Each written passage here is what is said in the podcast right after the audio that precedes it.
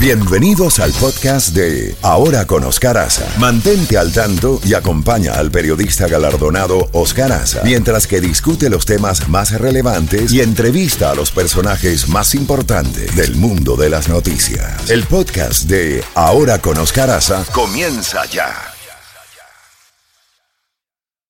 Toda la música de la A a la Z. A la Z. Levántate en la mañana con más música. Más música. Más noticias y la credibilidad de Oscar Aza. Oscar Aza. En la Z mañana. Por Z92. A continuación. A continuación. En Ahora con Oscar Aza. El análisis profundo de la realidad internacional. Con el doctor Ricardo Israel. Ricardo Israel. 8 en punto de la mañana y ya tenemos al doctor Ricardo Israel en una mañana huracanada, una mañana de, huracanes. Pero eh, otra de las noticias importantes es que el gobierno de los Estados Unidos está pidiendo a todos sus ciudadanos que se encuentran en Rusia que abandonen el país de inmediato.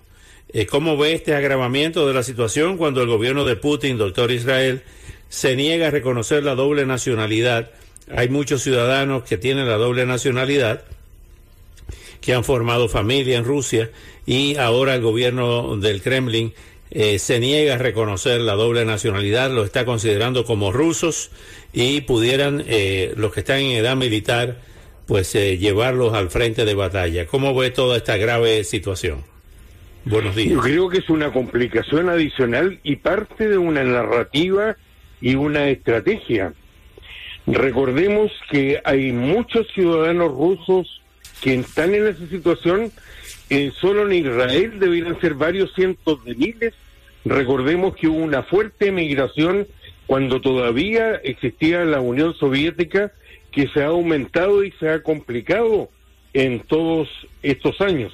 Hay un esfuerzo de aislamiento y al mismo tiempo de presión que se une ahora en la presión hacia las personas y recordemos el caos que se ha creado en las fronteras con todos aquellos que quieren salir de Rusia para no tener que ser objeto de una conscripción militar, porque creo que advierten con, con razón que esto no es algo eh, superficial que se va a resolver de aquí a algunos meses con la llegada del invierno, sino con un resultado que tal como se esperaba eh, rondó alrededor del 90% de apoyo a la incorporación de esos territorios a Rusia. Y también el otro factor adicional que Rusia ha señalado una y otra vez que una vez que sean incorporados por el Congreso como parte de la Unión Soviética, perdón, de Rusia, podrían también extenderse a la presencia rusa en Transnistria o Moldavia, en Osetia del Sur y del Norte, en Georgia y en otros territorios donde hay una fuerte concentración rusa como consecuencia del dejamiento de la Unión Soviética. Y si a eso le agregamos la situación que se complica cada vez más de la energía. Ayer hablábamos de estos atentados que ya son reconocidos como atentados o como sabotaje por países tan serios como Dinamarca y Suecia, que han establecido una especie de restricción al acceso de barcos en los lugares donde se han producido y han circulado muchas imágenes estos eh, atentados o sabotajes inesperados en el Nord Stream 1 y el 2 que nunca entró en funcionamiento como consecuencia de la invasión a Ucrania y aún antes Alemania había suspendido el segundo avance de esta relación de dependencia que tenía con el gas ruso. Recordemos que en esos lugares, aunque no entró en funcionamiento de todas maneras, está lleno de gas. Allí se habrían producido explosiones y un elemento de mayor preocupación por, por lo que circula en la pregunta eh, quién se beneficia y a quién le conviene.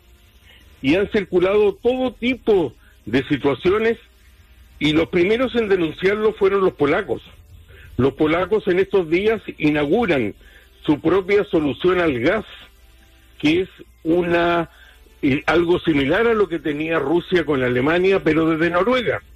Y obviamente si llega a Polonia, también podría llegar a Alemania.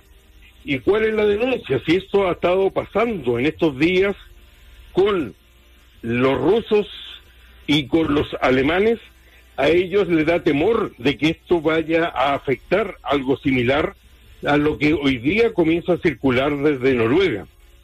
Y lo que circula al no saber y al no haber reconocido nadie responsabilidad es muy, pero muy determinante. Fíjese, algunos le echan la culpa a los rusos. La pregunta es, ¿qué ganarían los rusos? A no ser que esto sea un ejercicio de falsa bandera, como se le denomina en relaciones internacionales, a situaciones en las cuales un país lo hace para atribuírselo a otro. Recordemos que si este es el objetivo por parte de Rusia, tendrían razón los polacos al denunciar lo que podría ocurrir con las soluciones que comienza a circular, por cierto, parcialmente desde Noruega. Para otros serían los ucranianos, que habrían sido entrenados por británicos y norteamericanos y ya el año 2015 se habría descubierto un submarino con explosivos, un dron submarino con explosivos del cual nunca más se volvió a saber. E incluso hasta se le atribuye responsabilidad al propio presidente Biden rescatando algunas declaraciones muy antiguas donde dice que Estados Unidos está en capacidad para acabar con esta relación antes de que Alemania decidiera hacerlo por, por moto propio. Es una situación en la cual hay que agregar al expresidente Dmitry Medvedev de Rusia. Recordemos que desde hace muchos años este político es una especie de sustituto de Vladimir Putin, quien le ha confiado cuando él no lo ha ejercido, eh, cambiándose, como en las sillas musicales, la presidencia por, por el cargo de primer ministro y viceversa vivía en cabeza un, un consejo del Estado y ha dicho que la OTAN no va a respaldar a con armas nucleares en caso que ellos lleguen a usar armas tácticas. Yo sigo sosteniendo o creyendo, espero creer que esto es simplemente un amedrentamiento por las consecuencias que podría tener, pero evidentemente lo que está ocurriendo en Rusia no es algo que haya desaparecido o que haya terminado, ni siquiera con ese desgajamiento de lo que debiera ser más o menos el 15% del territorio hoy ucraniano y además en dos de esas cuatro regiones en estos mismos días que estamos hablando hay, siguen los combates por la contraofensiva que lleva desde hace un par de semanas Ucrania. Y la situación no se ha estancado, no se ha consolidado, hay movimientos y el debilitamiento sigue siendo la energía.